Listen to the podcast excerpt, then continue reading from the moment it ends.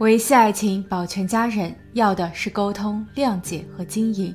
这是一个持续的过程，并不容易。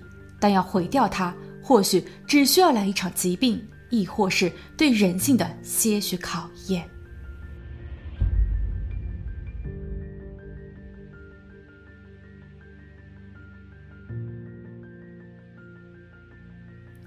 Hello，大家好，我是鬼灵异。二零零五年圣诞节，这对于住在美国佐治亚州的詹姆斯一家而言是一个转折点。他们原本是幸福的四口之家，父亲詹姆斯是一位脊椎指压治疗诊所的老板，他专业的服务、合理的收费，在顾客这赢得了口碑。他与妻子特瑞莎在九六年结婚，特瑞莎也是一位技术娴熟的按摩师。两个人曾一起打拼，在共同创业并取得了成功后，小夫妻改善了自己的住房条件。他们购置了一套带泳池的别墅，也为家中的一儿一女提供了更优质的物质保障。他们九岁的儿子科勒布自信、聪慧、开朗，是一个勇敢且非常疼惜妹妹的好哥哥。妹妹艾丽当年四岁，被全家人视为掌上明珠。往年的圣诞节，孩子们总期盼着。圣诞老人能给他们带来惊喜，詹姆斯会陪同他们一起拆开礼物。他惊讶、羡慕乃至是浮夸的表情，总让兄妹两人沉浸在节日的氛围中。母亲特瑞莎会在一旁用相机拍摄下这幸福的一幕。但这一年，客厅里的圣诞树下不再有爸爸。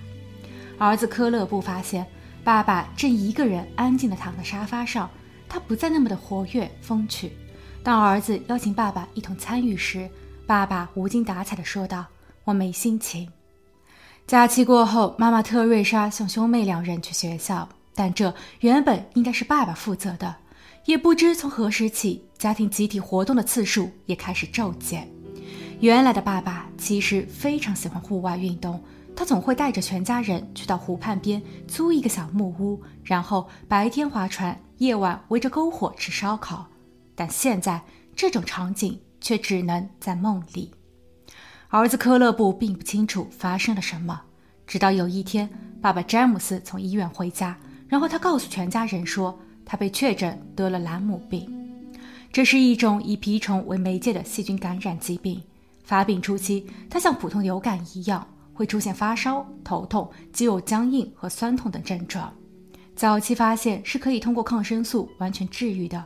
可爸爸詹姆斯的情况更为糟糕，细菌已经导致了他的神经系统发生病变，他感觉自己越来越虚弱，乃至于在短短的几周后，他已经很难完成每周五天的工作，而妈妈特瑞莎也因此变得忙碌，她需要妥善安置两个孩子，不得不接纳更多的病人，以维系家里最基本的经济收入。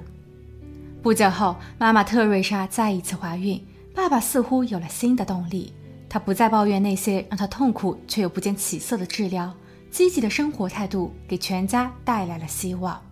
可造化弄人的是，五个月后妈妈入院，她被诊断为前置胎盘，情况相当的不乐观。医生要求她进行紧急剖腹产，这也就意味着全家人将会失去这个小宝宝。手术后的特瑞莎一时间无法释怀，她的精神变得萎靡。她在医院里住了好几个星期，出院后，因为身子还未痊愈，他也不能再像从前那样不停地干活，而詹姆斯的身体也依旧没有康复。零六年的圣诞节，他们过得十分凄凉。数月后，家里的财务危机也彻底爆发，银行没收了詹姆斯的吉普车，然后是妈妈特瑞莎的皮卡车。家庭诊所破产倒闭，平日里他们甚至都需要依靠隔壁杂货店的老板来救济一些食物。詹姆斯相当自责，他想要改变，但他的身体状况并不允许。特瑞莎也忧心着，在稍稍康复后，他决定要外出找一份兼职，但由于汽车已经被银行没收了，出行很不方便。如果租借一辆汽车，又是一笔不小的开支。所以，特瑞莎向远在田纳西州的父母借了一辆车。二零零七年六月二十九日上午八点，特瑞莎的朋友来到他家，朋友答应陪同特瑞莎回娘家取车。由于当日孩子们都在放假，所以特瑞莎还计划着带儿女一起回娘家看看。但就在他们出发不到九十分钟，特瑞莎接到了一通电话，之后她便要求朋友靠边停车，然后她坐在路沿边嚎啕大哭。朋友和他的两个孩子看到后不知所措。待特瑞莎的心情稍许平复后，他告诉两个孩子说：“你们的爸爸没了。”原来刚才的那一通电话是警局打过来的。一位巡警在巡逻时发现了詹姆斯家浓烟滚滚，巡警立马请求支援。虽然消防队只用了几分钟就赶到了现场，并将火势控制住了，但当他们绕过书房进入主卧后，却看见了倒地不起的詹姆斯。五十七岁的他全身已被浓烟熏得发黑，由于吸入了太多的二氧化碳，即便消防员给他做了 CPR，也是无济于事。而更令人惊讶的是，经过勘查，警员发现这场大火并不是意外。在损毁最严重的书房中，消防员发现了酒精等助燃剂。那么，作案人是谁呢？七月五日，妻子特瑞莎被要求前往警局问话。她虽然心情低落，但也积极配合。她说，案发当日早上七点不到，她就已经起床，然后与丈夫詹姆斯一起喝了一杯咖啡。在聊天时，詹姆斯说他的胃不舒服，他不准备吃早点了，但他愿意为特瑞莎和儿女们烤个面包。在他准备这一些东西时，特瑞莎洗了个澡。待他梳妆完毕后，儿女们都已经起床，他们正坐在客厅里与爸爸聊天。詹姆斯告诉全家人说，他非常的爱他们，晚上他会等大家回家。差不多八点三十分，特瑞莎和朋友带着儿女出发。他们还在家附近的快餐店给孩子们购买了饮料。再后来就是十点，他在公路上接到了噩耗。探员将这一些内容一一记录，并询问这一些天他们还好吗？特瑞莎表示，她和孩子们暂住在廉价的旅馆中。詹姆斯的葬礼已经完成，孩子们也与爸爸做了最后的道别。此时，探员并没有告诉他，这火烧得蹊跷。在特瑞莎离开警局后，探员走访了詹姆斯的邻居与好友，他们均表示，詹姆斯虽然在后期因为生病过得有些落魄，但他依旧与人为善，并没有什么仇人。所以，结合起火时家中只有詹姆斯一人，难道说这火是他自己最后的选择吗？与詹姆斯最要好的朋友汤姆向警局提供了一封詹姆斯书写的长达三页的亲笔信。在信中，詹姆斯表达了对现状的悲哀与无助。他说，他可能会考虑轻生，因为烧毁房屋至少还能获得保险理赔，而落款时间是案发的三周前。不过，七月九日，在詹姆斯发生不幸的十天后，三十四岁的妻子特瑞莎被捕，因为在那一天，探员要求特瑞莎再一次去到警局配合做测谎测试。他还要求特瑞莎把儿子和女儿也都带着。当孩子们抵达后，探员先跟他六岁的女儿艾丽聊了会儿天。探员询问艾丽：“你身上的衣服是新买的吗？”艾丽回答道：“是从家中取出来的。”在他们抵达宾馆前，衣服就已经被摆放在了宾馆床尾的篮子中。随后，探员又与十一岁的科勒布聊了聊。他试图暗示孩子，妈妈特瑞莎可能在火灾之前就已经做好了一些准备，例如把大家的衣服整理打包，事先放在了车内。但科勒布否认了这一假设。不过他也不知道为什么他和妹妹的衣服会在大火中保存完好。而之所以有这一些试探性的问题，基于探员在深入分析案情后认为，母亲特瑞莎纵火的嫌疑很大。首先是案发时间，大火从点燃到被发现，应当是在八点三十至十点之间。根据特瑞莎的描述，当时她与朋友、儿女待在一起，而且他们已经离家。但有一位邻居表示，他其实在案发当日早上九点有看见特瑞莎的外租车停在院中。换句话说，特瑞莎在那会儿还在家中。为了确定这个关键的时间点。探员特意去了一次快餐店，特瑞莎说，她曾在那儿给孩子们购买饮料，但在调阅了监控后发现，特瑞莎和她的朋友确实有途经那里并点餐，不过具体的时间被记录为早上九点二十六分，而从特瑞莎的家开到快餐店只需要七分钟，所以特瑞莎实际的离家时间应当发生在九点以后。其次，回到案发现场，火并没有烧到车库，车库中有好几个箱包，里面是整理好的衣服和日用品等。由一箱纸质文件中，探员找到了特瑞莎与詹姆斯的离婚起草文件，所以他们的婚姻已经走到了尽头。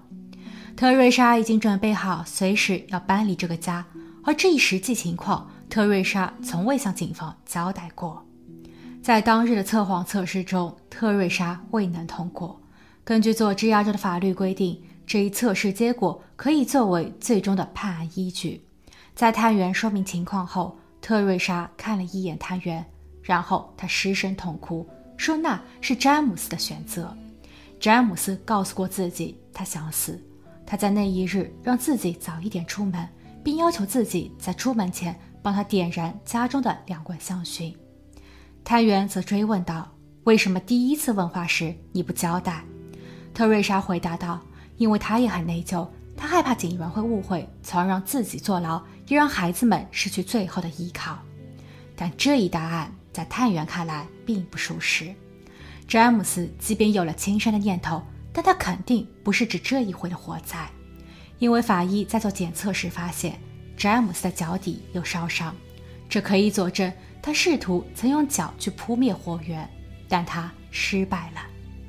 两天后，警方再一次搜索了特瑞莎的住宅，找到了更多对他不利的证据。一份来自于银行的信件，内容显示他们已经拖欠了数月的房贷，所以这栋屋子即将被罚没拍卖。而银行给出的最后日期距离案发日不到三十天。另外，警员还在一摞纸的最下方找到了一份詹姆斯所购买的人寿险，保价五十万美金。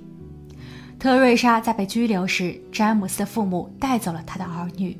探员在律师在场的情况下，又一次与两位孩子进行了交流。六岁的妹妹艾丽说。他们在离家的时候，哥哥有大喊道：“房子着火了！”妹妹回头看了一看，虽然没有见着红色的火苗，但当时的烟雾已经很大。十一岁的哥哥科勒布也承认，事后妈妈向他解释说，他只是在后院烧了一些没有用的纸。科勒布还告诉探员说，他能感觉到爸爸与妈妈后来的关系变得很僵硬。自从两个人都失去了工作后，他们就一直在争吵，甚至在半夜还为了缺钱而动手。后阶段，探员排除了在案发当日陪同特瑞莎回娘家取车的那位朋友的嫌疑，但在他的供述中，他表示自己在当日并没有见到詹姆斯，所以探员还怀疑詹姆斯在火势刚刚开始的时候，应当是被下药了，亦或是被打晕了。而这一部分法医未曾检验。事发的三年后，特瑞莎接受了认罪协议。她承认自己参与了放火，但也强调她从未想要伤害她的丈夫。而促使她认罪的一个重要原因，就是他不想让孩子们站上法庭。大火烧毁了大多数的证据，而检方则一直在计划着让他的儿女站上证人席，然后当众揭穿妈妈的谎言。这对于彼此来说都太难了。二零一零年十二月十四日，法院宣判特瑞莎终身监禁，三十年后才可以获得假释机会。判决后，詹姆斯的父母会时常带着孩子们去探监。其实，这对于他们而言也是五味杂陈。